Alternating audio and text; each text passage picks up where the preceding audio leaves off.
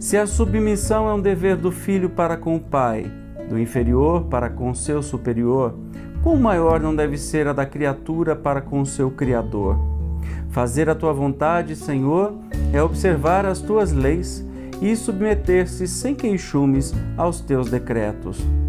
O homem a ela se submeterá quando compreender que és a fonte de toda a sabedoria e que sem ti ele nada pode. Fará então a tua vontade na terra, como os eleitos a fazem no céu.